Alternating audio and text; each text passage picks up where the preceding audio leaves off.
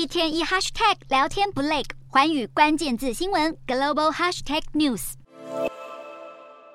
每位参赛者都用完躺在床上，不是划手机就是倒头大睡。这是欧洲蒙特内哥罗一年一度的懒人大赛，已经连续举办十二年，今年更是打破以往持续五天的记录。从八月十八日开始到九月底，将近一个月的时间，比赛还在进行。二十一名参赛者参加挑战，凭谁可以躺在床上更久？目前参赛者以躺平逾八百小时，打破了过去一百一十七小时的记录。躺卧时间最长的参赛者将获得约一千零六十六美元，约三点四万新。台币的奖金。比赛规定必须保持躺平才能保持资格，每八小时只有十五分钟休息时间。除此之外，只要站起来或坐起来都会被取消资格。目前参赛者还剩下四人，多数来自国内，但也有来自乌克兰、塞尔维亚、俄罗斯的参赛者。他们暂停了手边的工作与学业，为了来这躺平。